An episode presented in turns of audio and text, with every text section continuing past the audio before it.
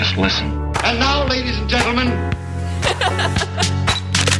Bienvenue sur Grain, un podcast pour les photographes qui veulent rester inspirés et motivés pour construire un business solide. Je suis Mélodie, votre hôte, et je vous retrouve chaque semaine pour partager une réflexion, une découverte ou une rencontre. Ensemble, on travaille notre mindset et on élargit notre horizon créatif.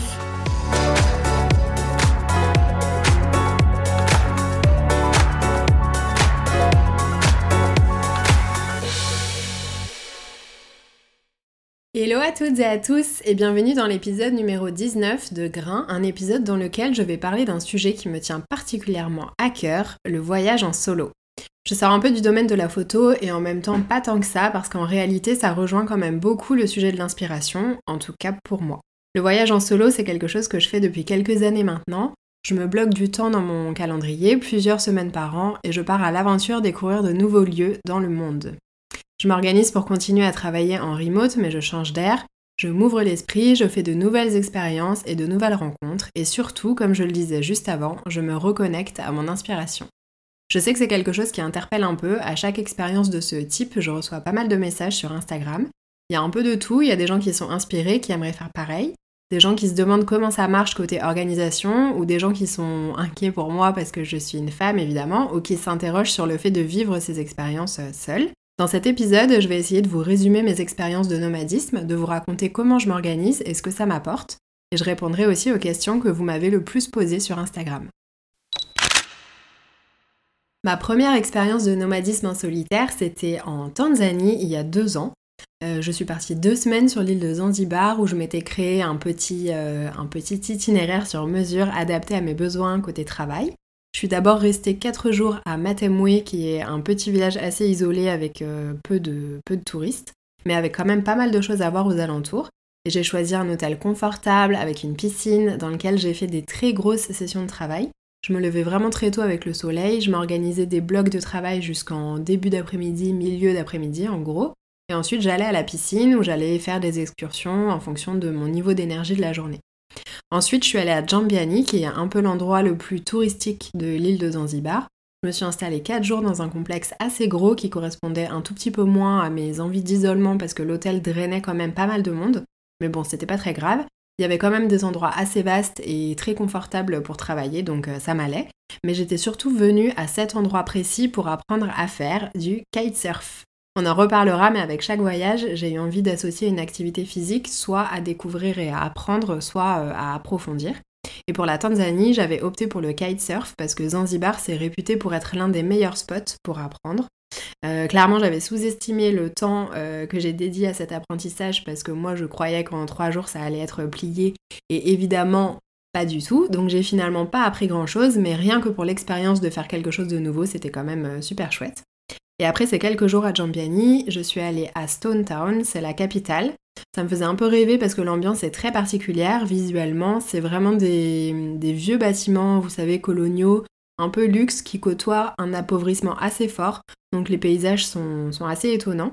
J'étais à peu près sûre que côté photo, il y aurait plein de choses à faire et que ça m'inspirerait beaucoup, et je m'étais pas trompée. Et en plus de l'aspect visuel inspirant, je me suis aussi sentie très bien là-bas. Je sais pas vraiment comment l'expliquer, mais il y a des endroits qui ont euh, des, des, belles énergies, des lieux où on se sent bien tout de suite. Et cette ville m'a vraiment fait ça et j'ai adoré mon passage là-bas. L'année dernière, j'ai voulu réitérer l'expérience et je me suis envolée pour le Sri Lanka. Trois semaines cette fois, et j'ai axé mon voyage autour du yoga dans le sens où je voulais continuer à pratiquer régulièrement mais surtout autour du surf. Je voulais absolument apprendre à surfer, je me suis inscrite à une retraite de surf et de yoga pour une durée de 10 jours. Et c'était un peu le point central de mon voyage, c'est-à-dire que j'ai booké ma retraite et en fait j'ai construit mon voyage autour. Euh, j'étais dans un camp de surf avec plein d'autres gens et le gros point positif c'est qu'il y avait quasiment aucun français.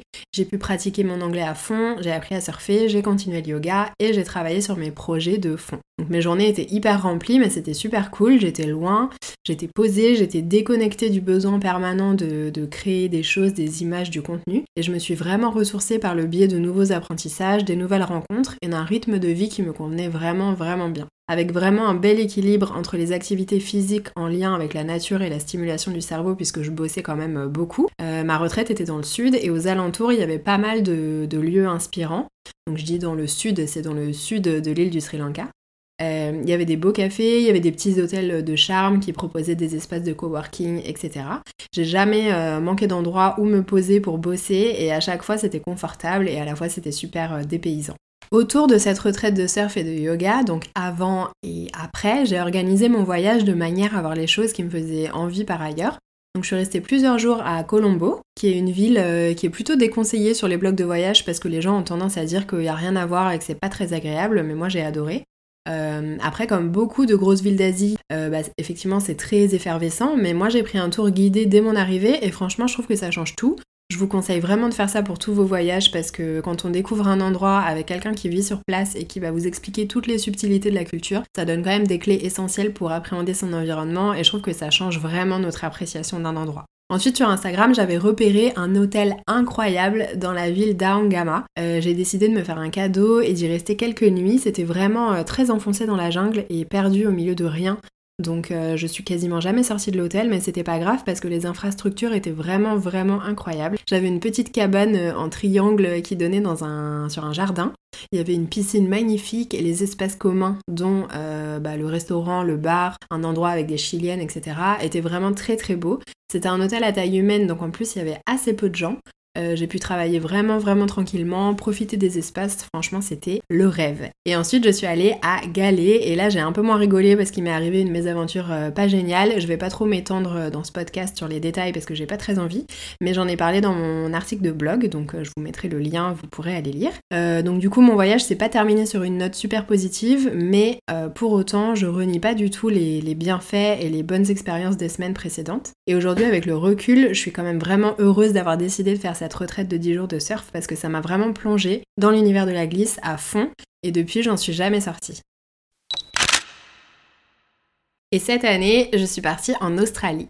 Là, j'ai vraiment maximisé l'expérience à fond puisque je suis partie quasiment 3 mois. Euh, un peu moins, mais presque. Et je suis arrivée à Sydney où je suis restée un mois dans la partie euh, plage de la ville du côté de Bondi. Franchement, c'était le meilleur choix pour moi parce que l'endroit réunissait vraiment tout ce dont j'avais besoin. Il y avait la proximité avec la nature, donc les plages évidemment, mais il y a aussi des randonnées incroyables, euh, accessibles hyper facilement. Il y avait le yoga parce qu'il y a des studios partout et le surf évidemment. J'en avais pas vraiment conscience, mais j'étais vraiment euh, épuisée nerveusement et je l'ai vraiment découvert en arrivant là-bas.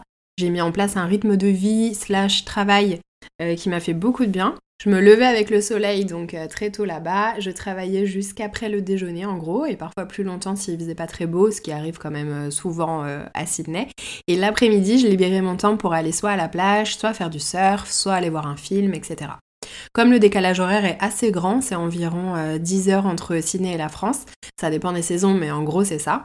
Et bah la journée, vous, vous dormiez en France, et du coup personne ne m'écrivait, personne ne m'appelait, et je me sentais vraiment tranquille entre guillemets dans le sens euh, positif du terme. Euh, non pas que ça me saoule quand on m'appelle ou qu'on m'écrit, mais c'est juste qu'il y a une forme de disponibilité permanente qui peut être quand même assez fatigante. Euh, là, c'était vraiment tout l'inverse. Quand je me réveillais le matin, je traitais tous mes messages et mes mails d'un bloc qui était donc arrivé dans la nuit pour moi, puisque c'était la journée pour vous. Et quand je vivais mes journées, bah, je recevais rien, j'étais jamais sollicitée, et ça m'a vraiment tranquillisée en profondeur. En tout cas, c'est comme ça que je l'analyse maintenant avec le recul. Et là, je mentionne mes voyages les plus longs, mais évidemment, c'est pas un prérequis de partir plusieurs semaines ou plusieurs mois. On peut aussi très bien partir quelques jours, c'est très bien aussi. La déconnexion sera moins euh, totale, mais ça peut suffire pour souffler un peu, pour changer d'environnement et pour renouveler sa créativité. Et au départ de Paris, en ville facile entre guillemets, où c'est agréable d'à la fois travailler et se balader, il y a Bordeaux et Marseille évidemment, il y a Londres, euh, Amsterdam, Rome, toutes les grandes villes de Suisse, bref, il y a vraiment plein plein de possibilités. Pour parler du voyage en lui-même, j'aime bien utiliser cette citation. Le voyage est le lieu de l'altérité. Partir, c'est accéder à de nouveaux paysages mentaux et c'est ouvrir des portes inédites en soi. Je suis assez d'accord avec ça, le voyage pour moi c'est vraiment une façon de se reconnecter à qui on est vraiment et à ses envies, parce qu'on prend du recul sur le quotidien et qu'on vit seulement pour soi-même. Donc forcément ça offre un espace mental euh, démultiplié par rapport à d'habitude, on réfléchit à plein de choses, on a du temps, on n'est plus dans ce tourbillon où on peut même pas penser à ce qu'on veut vraiment au fond. Et voyager en solo, loin et longtemps, c'est une manière assez radicale de déconnecter de tout pour mieux se retrouver et pour y voir plus clair. En tout cas, c'est comme ça que moi je le vis. Euh, ça m'apporte beaucoup de recul sur mon métier, mais aussi sur ma vie personnelle évidemment, sur la façon dont j'ai envie d'investir mon énergie ou pas euh, dans les projets qui s'amorcent. Ça me permet de réfléchir à ce que je veux ou ce que je veux plus. Ça me crée aussi plein de nouvelles idées de projets ou d'images à réaliser. Généralement d'ailleurs c'est en voyage que je trouve toutes mes idées pour les shootings d'inspiration tangerine ou que je trouve l'envie et la motivation pour développer mon business dans tel ou tel sens. Chez moi le voyage c'est vraiment un renouveau. Après mon expérience en Australie, j'avais ouvert une boîte à questions sur Instagram pour recueillir un peu les sujets que vous aimeriez qu'on aborde autour du voyage. Et j'ai noté les questions qui sont le plus revenues, je vais y répondre ici directement. Une des questions qu'on me pose le plus quand je pars en voyage en solo, c'est euh, est-ce que t'as pas peur? Cette question de la peur, elle est vraiment très très centrale pour toutes les femmes qui voyagent seules, et j'ai envie de dire euh, malheureusement. Euh, pour comprendre d'où ça vient, je vous recommande chaudement la lecture du livre Les femmes aussi sont du voyage de Lucie Azema. J'en ai déjà parlé plusieurs fois parce qu'il m'a beaucoup beaucoup marqué. Et dedans, vous avez notamment toute une réflexion autour de la peur en voyage pour les femmes. Euh, je vais vous lire un passage qui résume assez bien ce que j'en pense. La cage qui a été construite autour des aspirantes voyageuses est presque toujours justifiée au nom de leur sécurité et de leur protection. Elle se matérialise non pas par un cadenas verrouillé sur une porte, mais par un principe de précaution à outrance, par un découragement systématique, une obsession pour le courage des femmes voyageant seules, comme si celles-ci étaient des petits animaux curieux et singuliers. Ce refrain, généralement bienveillant, du Tu es courageuse, au même titre que les mises en garde, confronte à chaque fois la voyageuse à ses choix, à ses peurs, justifiées ou non, et la plonge dans un état de doute permanent, instillant lentement en elle le sentiment d'emprunter une route qu'elle ne devrait pas.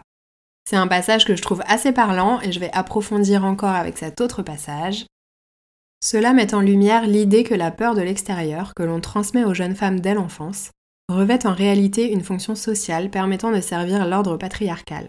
En présentant l'extérieur comme un terrain miné pour les femmes, on les cantonne à l'espace restreint du foyer sans régler au fond le problème du harcèlement et de la violence masculine. La logique, si tant est qu'il y en ait une, voudrait pourtant que ce soit aux hommes que l'on impose un couvre-feu ou des restrictions d'accès à l'espace public et au voyage. Le propre du patriarcat est de forger les préférences et les comportements des femmes, et donc en amont leur peur et leur réticence. Reprendre les injonctions sexistes, même de façon bienveillante, ne fait par conséquent que perpétuer cet état de fait.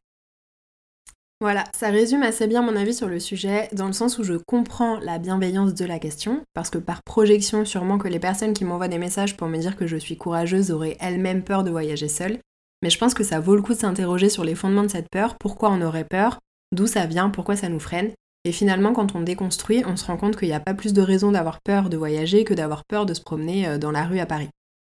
Une autre question qu'on me pose beaucoup, c'est est-ce que tu n'as pas peur de te sentir seule? Et la réponse est très clairement non, parce que je sais très bien qu'en voyage, on n'est jamais seul.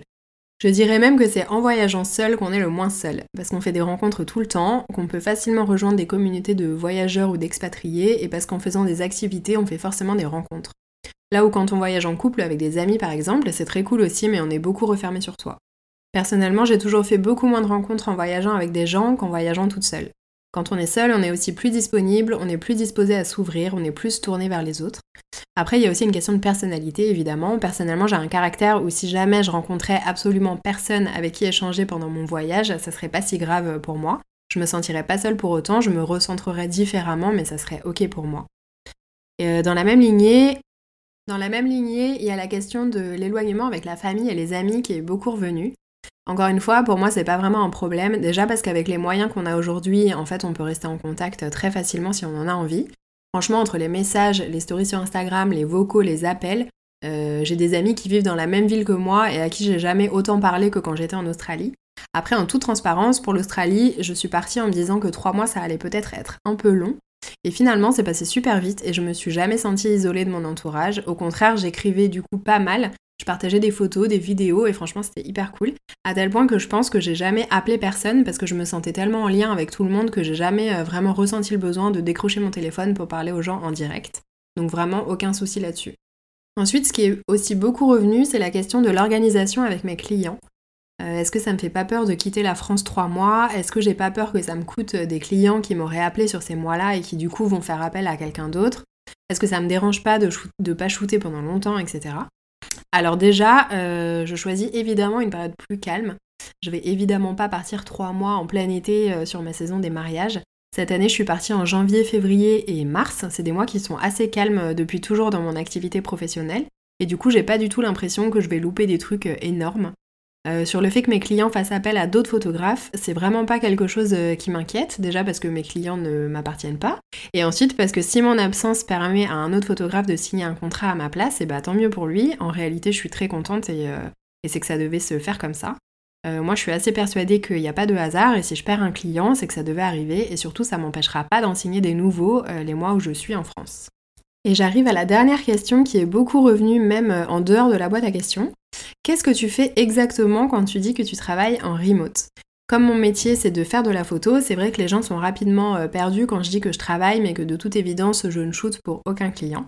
Euh, ce qu'il faut comprendre, c'est que la photo, c'est pas seulement des shootings. Honnêtement, quand on est photographe, shooter, ça représente peut-être 30% du métier, en tout cas chez moi. À côté de ça, il y a tout l'administratif à gérer, la comptabilité, les supports, il faut se former, il faut démarcher pour les gens qui sont adeptes de ça, il faut travailler sa stratégie de communication, mettre à jour son site internet, etc. Tout ça, c'est des choses qui ne sont pas dans la sphère visible du métier, mais c'est une charge de travail qui est tangible et qui est incompressible, on est obligé de s'y plier. Donc qu'est-ce que j'ai fait exactement quand j'étais en Australie? Déjà, j'ai travaillé sur une formation pour les shootings tangerines, donc ça c'est un projet de fond qui me prend énormément de temps euh, pour tout vous dire, je pensais largement avoir terminé quand je rentrerai en France, mais j'avais clairement sous-estimé la charge de travail que ça représente, si bien que là, à l'heure où je vous parle, j'ai pas du tout terminé, mais c'est en cours. Euh, comme tous les ans, j'ai réactualisé tous mes supports de communication en mariage, donc j'ai mis à jour ma plaquette de tarifs, tous mes guides de conseils, je les ai complétés et j'ai mis à jour toutes les photos à l'intérieur. J'ai aussi travaillé sur une version à imprimer. Ensuite, j'ai bossé sur les deux prochaines éditions des shootings Tangerine, parce que des shootings d'inspiration qui brassent une équipe de 30 personnes, et bah ça s'organise euh, très longtemps à l'avance. J'ai finalisé les détails de celles qui arrivent au mois d'avril et j'ai aussi enclenché le démarchage pour l'édition du mois d'octobre. Euh, j'ai aussi travaillé sur mon vision board 2023. Bon, ça je l'ai fait en arrivant en réalité, donc en promis avant tout le reste, mais je vous donne un peu les trucs euh, dans le désordre. J'ai continué le podcast évidemment. À l'époque, j'étais encore sur un rythme d'un épisode par semaine, donc je charbonnais pas mal pour sortir mes sujets à l'heure. J'ai fait une liste de tous les clients pour qui j'ai travaillé l'année passée et que je voulais mettre en avant sur mon portfolio et j'ai réuni les images que j'avais créées pour eux. Euh, j'ai travaillé sur mes objectifs de chiffres pour l'année à venir pour savoir quoi mettre en place et quand. J'ai refait un point sur tous mes mariages à venir pour me caler sur les deadlines avec mes clients. Euh, voilà, j'en oublie, mais dans le désordre, mes journées, ça ressemblait un peu à ça. C'est que des tâches hyper euh, chronophages pour lesquelles je prends pas forcément le temps à Paris. Et là, en Australie, j'étais vraiment concentrée à fond sur tout ça, puisque par ailleurs, j'avais pas de shooting et j'avais pas de retouches. Donc c'était facile de garder l'esprit concentré sur les tâches de fond. Et voilà pour cet épisode. J'espère qu'il aura pu vous donner un bon aperçu de ce que représente le voyage en solo dans ma vie. Encore une fois, on parle bien sûr de mon expérience personnelle, mais je ne peux que vous encourager à tester au moins quelques jours et pas forcément très loin si vous sentez que c'est quelque chose qui vous appelle. Personnellement, je trouve que les bienfaits sont infinis et surtout qu'ils se renouvellent à chaque fois. C'est jamais les mêmes en fonction des différents voyages qu'on entreprend parce qu'on n'arrive jamais avec la même énergie ni avec les mêmes besoins. Et en réponse à ça, la vie ne nous amène évidemment pas les mêmes choses. Moi, j'ai décidé de m'offrir ce cadeau tous les ans et vraiment, cette année, les changements que je ressens chez moi sont incroyables.